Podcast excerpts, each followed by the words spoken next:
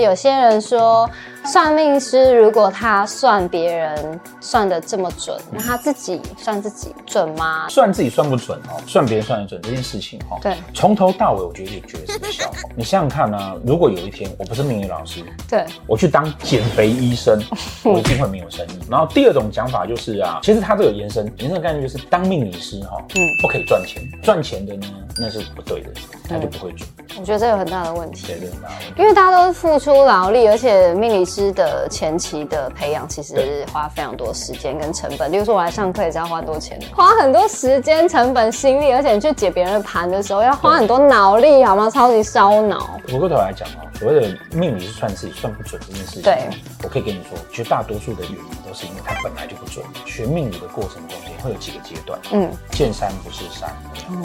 啊对，见山还是山。